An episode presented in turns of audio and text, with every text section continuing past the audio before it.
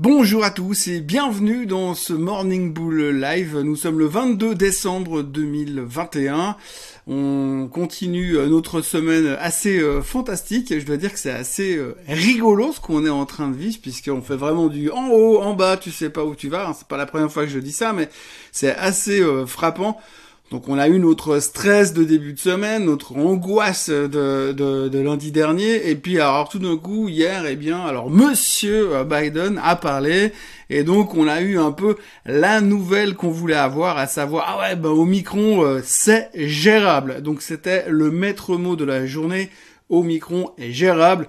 Et à partir de là, tout le reste a été mis de côté. Et puis, on a pu repartir tranquillement en direction euh, de la hausse, de reparler euh, du Christmas Rally et que tout va bien. Et qu'est-ce qu'on a fait? Comme d'habitude, eh ben, on a repris les trucs qu'on voulait plus il y a 48 heures parce que forcément, tout a changé.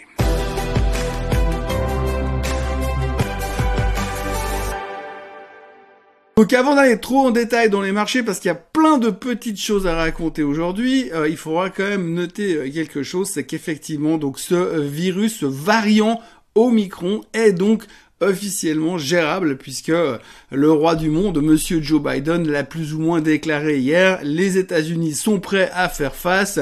Il va envoyer des, des, des, des tests anti-Covid un peu partout aux États-Unis pour se préparer à la vague qui arrive.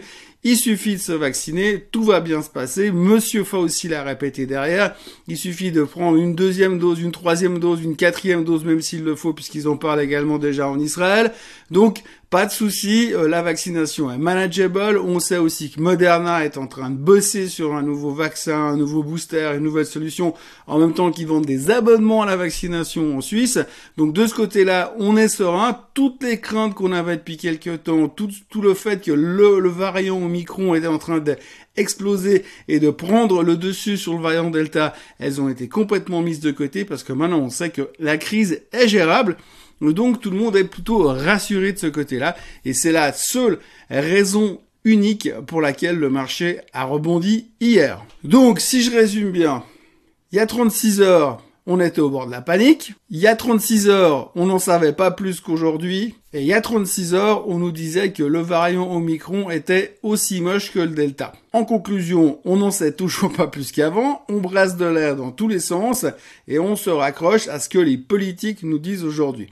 Bon, à preuve du contraire, si vous regardez un petit peu le taux de véracité dans les euh, commentaires de, que les politiques nous vendent pas simplement depuis le début de cette crise, mais depuis 50 ans. Je me demande pourquoi aujourd'hui on se base là-dessus. Mais enfin, pour l'instant, on se raccroche à ce qu'on veut, et c'est vrai qu'aujourd'hui, eh bien, dès qu'on a un bon commentaire d'un côté euh, politique, eh bien, les gens retrouvent l'envie de racheter. Alors, hier, c'était donc focus aux États-Unis, relatif optimisme de la part du président américain, ce qui nous a suffi à rebondir. Et en Europe, par contre, ça continue à être très très moche. Hein. Les confinements, les restrictions, les lois accélérées au niveau des passes sanitaires, etc., etc. Donc tout ça continue dans la même un truc un petit peu plus euh, mode confinement. Mais pour l'instant, on s'en fiche parce que tant que tout va aux États-Unis, eh bien, tout va. Donc maintenant, plein de petites nouvelles, plein de petites choses qui se sont passées hier. Tout d'abord, eh bien quoi, le pétrole a continué de remonter. On va pas dire qu'il a explosé, mais il est en train de repasser gentiment au-dessus des 71 dollars. Oui, parce que forcément, si le variant Omicron est gérable, eh bien, on va recommencer à voyager, on va pouvoir se déplacer, les avions vont faire le plein d'essence pour voler, les bateaux de croisière vont aussi se remplir leurs réservoirs pour aller naviguer. Euh, donc, du coup, eh bien, c'est plutôt encourageant pour le baril. Et donc, hier, le baril est remonté. Et comme le baril remontait, eh bien, tout le secteur énergétique est remonté également. Il est remonté également parce qu'au niveau du gaz naturel, par exemple, c'est un bordel sans nom en Europe, non seulement parce qu'il y a l'hiver, mais en plus, les tensions politiques en Europe sont toujours euh, au top. Hein. Regardez l'Ukraine et la Russie, mais ça pour l'instant on s'en fout, on n'en parle pas. Donc du coup, il y a quand même beaucoup beaucoup de tensions. Il y a tout le secteur énergétique qui, était qui est reparti à la hausse. Donc c'était un des grands vainqueurs de la journée hier. Autre gros vainqueur de la journée, c'est Nike. Très très bon résultat. Faut pas chercher plus loin. Ils ont pulvérisé les attentes du marché. Euh, le titre prenait plus de 6% hier durant la séance. Donc tout va bien du côté de chez Nike.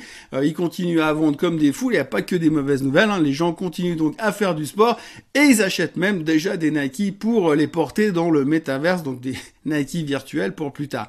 Donc ça va très bien du côté de Nike de ce côté-là. C'était aussi une bonne nouvelle, une bonne nouvelle fondamentale quand même parce qu'on n'est pas trop habitué à du fondamental depuis quelques jours. Le Bitcoin repart à la hausse, les crypto-monnaies repartent à la hausse. Hein. On regarde un petit peu ce matin, le Bitcoin est pratiquement en train de tester les 50 000 dollars. Ça faisait un moment que c'était plus arrivé. L'Ether est en train de repasser au-dessus des 4 000 dollars. Ça va bien de ce côté-là. Il faut noter au niveau des cryptos que Monsieur Jack Dorsey a fait des commentaires positifs en déclarant que le Bitcoin pourrait à terme remplacer carrément le dollar. Alors c'est pas anodin comme commentaire, c'est même plutôt encourageant. Jack Dorsey, euh, c'est pas n'importe qui, c'est le fondateur de Twitter et aujourd'hui c'est le patron de Square ou Square qui a changé de nom, qui s'appelle Block, Block dorénavant pour aller se diriger évidemment dans toutes ces thématiques blockchain et crypto-monnaie. Donc, un peu de retour d'intérêt sur les cryptos, et puis il faut quand même noter que cette déclaration de Jack Dorsey était en réponse à une question de la rappeuse Cardi B qui demandait ce qu'elle était l'avenir du Bitcoin. Donc on est vraiment dans la haute finance en ce moment, parce que si c'est sur des questions de Cardi B, forcément là on touche à du très très haut niveau. On parle aussi du variant euh, Omicron du côté de Bill Gates, puisqu'il a parlé hier, donc hein, il a rassuré aussi euh, le peuple, euh, comme quoi il fallait pas s'inquiéter, parce que selon lui, si on faisait les bonnes choses, c'est-à-dire porter un masque, se faire vacciner, éviter les contacts, ne pas sortir de chez soi, eh bien normalement, d'ici fin mars, le problème Omicron devrait être réglé et devrait être maîtrisé. Pour lui, il y a toujours un espoir de sortir de la pandémie en 2022. Enfin moi je croyais qu'il était informaticien, mais visiblement il fait plein d'autres trucs à côté. Donc Bill Gates a annoncé hier qu'il fallait vraiment être confiant. Lui, il a quand même annulé ses vacances à cause du variant Omicron parce qu'il y a trop de contamination pour l'instant. Donc voilà, ça va être un triste Noël pour lui. Donc si jamais il y a des gens qui veulent lui envoyer un cadeau pour lui remonter un peu le moral parce qu'il a dû annuler ses vacances, eh bien vous savez, vous pouvez me les envoyer, je lui ferai suivre directement, j'ai son adresse perso. Petit chiffre à noter aussi au passage, aujourd'hui nous sommes le 22 décembre, ça fait une année que Tesla est dans le S&P 500. Euh, Tesla dans le S&P 500 c'est 29% de performance et encore hein, aujourd'hui parce qu'au top du top c'était évidemment beaucoup plus. Donc 29% de performance c'est plus ou moins euh, 4 euh, à 5 fois la performance du S&P 500 sur la même période. Donc c'est une plutôt bonne nouvelle de ce côté-là euh, pour monsieur Elon Musk. Autre nouvelle liée aux voitures électriques qui est moins bonne pour Tesla, il y a Enio qui a présenté son nouveau coupé qui est plus ou moins le concurrent de la du modèle 3 de Tesla. Autonomie plus de 600 miles, euh, donc quasiment 1000 bornes d'autonomie, donc c'est beaucoup beaucoup plus que la Tesla Model 3. Et puis elle va, elle accélère encore plus vite que la Tesla Model 3. Donc là il y a peut-être deux trois trucs à, à avoir un tout petit peu peur du côté euh, des fabricants de voitures automobiles classiques, on va dire aux États-Unis parce que les Chinois ils sont en train d'arriver avec des modèles qui sont assez spectaculaires en termes d'autonomie et puis je dois dire qu'en termes de design, franchement, c'est pas moche. Je suis pas en train de dire que j'ai racheté une voiture électrique, mais quand même à observer et à surveiller prochainement parce que là, la thématique de l'endurance, de la durée de la batterie va quand même devenir hyper, hyper intéressante parce que quand même, il faut le reconnaître, le plus gros, la plus grosse source d'emmerdement dans la voiture électrique, c'est quand même la charge de la batterie et le fait que vous avez un range en guillemets qui est relativement limité. Le Christmas Rally, certains d'entre nous, enfin certains stratèges, ce que je ne suis pas, euh, pensent qu'il y a encore une possibilité de voir un, un rallye de Noël. Alors globalement, ce qu'il faut quand même savoir, c'est que depuis 1945, le S&P 500 enfin profite d'un espèce de Santa Claus rallye. Ça consiste en gros euh, techniquement et théoriquement avec une hausse durant les cinq derniers euh, jours de trading du mois de décembre et les deux euh, premiers jours de trading du mois de janvier. Donc en moyenne, c'est une hausse de 1,2%. Et puis c'est ces produits, ça a fonctionné sur euh, les 5, sur 58 ans, sur les 76 dernières années, à savoir une fréquence de réussite du Christmas Rally de pratiquement 76%. donc vu le rebond d'hier, certains sont déjà en train de nous dire qu'il bien, il y a encore de l'espoir, on peut encore rêver à un Christmas Rally. Maintenant, après, si on parle d'un Christmas Rally de 1,2%, c'est ce qu'on fait à peu près en une demi-journée de trading quand vous avez un bon commentaire positif et encourageant sur le variant au micro. Notons aussi qu'il y a encore une fois, comme à chaque rebond, une constatation qui est assez phénoménale, c'est qu'à chaque fois que le marché nous enquille deux, trois séances de baisse, puis qu'on rentre dans un mood un petit peu déprimant, hivernal, euh, froid, glacial, eh bien, on voit aussi que les inflows, donc les, gens qui viennent acheter des fonds actions aux États-Unis, explosent. Donc vraiment, on est rentré dans une espèce de mood quasiment automatique. Alors je sais pas si c'est les robots advisors qui font ça, mais en tous les cas, chaque fois que le marché baisse d'aller 3-4%, qu'on vient chercher les zones des moyennes mobiles des 50 jours sur le S&P 500, vous avez des inflows massifs. Le concept du buy the dip est en train d'être vraiment ancré dans la mentalité des intervenants américains. Et à chaque fois que l'occasion se présente, eh bien, il y a de nouveau des gens qui réinvestissent. Donc il y a toujours des montagnes de cash qui arrivent, qui arrivent et qui rentrent. Pas les perspectives de voir monter et les taux euh, directeurs de la Fed au mois de mars de 0,25% qui vont faire que les gens vont se dire ouais bah je vais aller me planquer là-dedans. Donc il y a encore un certain appétit au risque, a une certaine envie de profiter des opportunités à la baisse. On voit qu'il y a une certaine discipline et c'est assez impressionnant parce que quand on regarde le marché dans sa dans, dans son comportement, si on veut bien aujourd'hui, vous avez tout d'un coup les médias qui arrivent, waouh c'est horrible, c'est la fin du monde, c'est la panique, on va se péter la figure, c'est fini. Et puis de l'autre côté, ben vous avez les clients qui arrivent, boum, et ils remettent du cash sur la table et ils réinvestissent pour essayer de racheter sur faiblesse. Alors évidemment, peut-être qu'un jour, eh ben, on va leur tirer le tapis de sous les pieds et puis ce sera plus aussi facile, mais en tout cas, pour l'instant, ça marche plutôt pas mal et ça continue de fonctionner et dans cette direction. En tout cas, c'est ce qu'on peut constater à chaque baisse. On l'a déjà eu il y a quelques semaines quand on a eu le premier trou. Les gens étaient déjà venus racheter sur faiblesse et là, de nouveau, on constate que les inflows sont de nouveau assez importants aux États-Unis. Et puis, euh, dernière petite nouvelle qu'il faut quand même noter dans un coin, mais ça n'a pas changé la face du monde, notons que Apple a reçu euh, son rating de chez Moody's. Alors Moody's, agence de notation, donc a collé un triplé à Apple. Alors aller au-dessus, c'est pas possible. Hein. Donc ils ont le meilleur rating qu'on puisse avoir en termes de dette.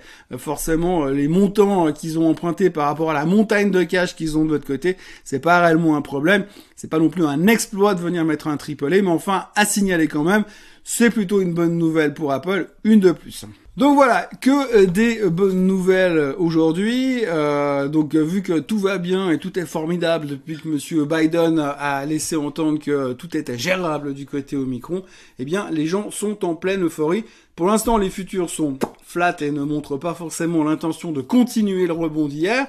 Donc par rapport à ça, il faut quand même pas oublier deux trois choses. Point 1, le variant euh, Omicron est toujours bien présent et le variant Omicron, on connaît toujours très mal ses conséquences une fois que vous avez été contaminé. Est-ce que c'est très dangereux? Est-ce qu'il y a de gros risques de décès ou de finir aux soins intensifs? Ça, on connaît toujours pas. Point 2, les banques centrales sont toujours en train euh, de euh, resserrer la vis pour essayer de garder cette inflation sous contrôle, alors que l'inflation est totalement hors de contrôle pour l'instant. Donc on continue avoir une pression indirecte des banques centrales qui veut essayer de ralentir un petit peu cette progression économique. C'est quand même un des trucs qui nous a un tout petit peu stressé la semaine dernière, qu'on a bien mis de côté depuis hier, mais c'est quand même pas important de ne pas l'oublier dans l'immédiat. N'oublions pas non plus que certains pays, surtout en Europe, continuent de serrer la vis massivement contre le variant Omicron pour se protéger de cette nouvelle vague. Alors, les États-Unis veulent absolument rester ouverts et parlent même d'ouvrir encore leurs frontières aux pays qui ont été fermés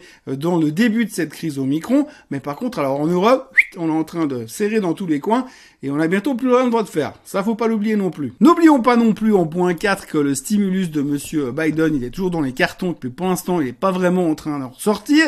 Donc ça, c'est aussi la raison de la baisse de ces, de, lundi matin, entre autres. Ça, on a aussi mis de côté parce que le variant Omicron est gérable. En point 5, il faut se souvenir que les banques d'affaires sont toutes en train de resserrer les perspectives au niveau du, euh, du, du de la croissance du PIB américain l'année prochaine à cause du plan de stimulus de Monsieur Biden, à cause du variant Omicron dont on voit pas toujours très très bien les conséquences à moyen long terme. Donc ils sont tous en train de d'être assez prudent, de plus en plus prudent pour le premier, le deuxième et le troisième trimestre euh, de 2022, même si Monsieur Bill Gates a dit que le problème d'Omicron serait réglé dans le premier trimestre. Et puis en conclusion de tout ça, même si hier on a vécu une journée spectaculaire, il faut pas non plus oublier qu'on a une capacité de tourner la veste pour à peu près tout et n'importe quoi en l'espace de, allez, 12 minutes. Donc il faut quand même euh, garder à l'esprit qu'on est vraiment capable de faire du chaud et du froid en l'espace de quelques instants en ce moment parce que les marchés ne savent pas du tout où ils vont. Alors oui, les tendances sont plutôt haussières. Mais les nouvelles sont un petit peu difficiles à interpréter et selon selon le sujet qu'on aborde, que ce soit le plan de stimulus de Biden ou que ce soit la manageabilité euh, du variant Omicron, eh bien le marché est capable de nous faire un plus 2 ou un moins 2%. On l'a encore vu hier avec euh, l'éternel rebond sur la tech quand ça va un petit peu mieux euh, au niveau du variant et puis après dès que ça va un petit peu moins bien, on rebalance la tech en disant oui mais attention parce que les banques centrales sont en train de monter les taux. Donc voilà, c'est un petit peu la grande thématique. Donc faut juste faire un tout petit peu gaffe parce que là on est quand même un tout petit peu en mode girouette et puis il y a un vent tournoyant sur les toits qui fait qu'on peut aller à peu près n'importe où, n'importe comment, n'importe quand. Voilà, je vais conclure cette vidéo un petit peu euh, euh, haché et décousu parce qu'il y a beaucoup de choses, il y avait beaucoup de petits détails aujourd'hui, mais rien de transcendantal si ce n'est que le variant Omicron est parfaitement gérable, en tout cas par les Américains. Euh, je voudrais quand même vous signaler qu'on a sorti le Outlook 2022, donc c'est une vidéo euh, d'un peu plus d'une heure. Euh, qui est dorénavant sur la chaîne Suisse Côte Suisse. Vous retrouvez également le lien euh, en dessous de cette vidéo. C'est une vidéo qui a été tournée il y a quelques jours avec euh, Marco Rastaldi, mon associé chez investir.ch et moi-même. Donc on a une discussion à bâton rompu sur les enjeux et les perspectives de 2022. je vous laisse prendre un peu le temps si vous avez envie de vous plonger là-dedans.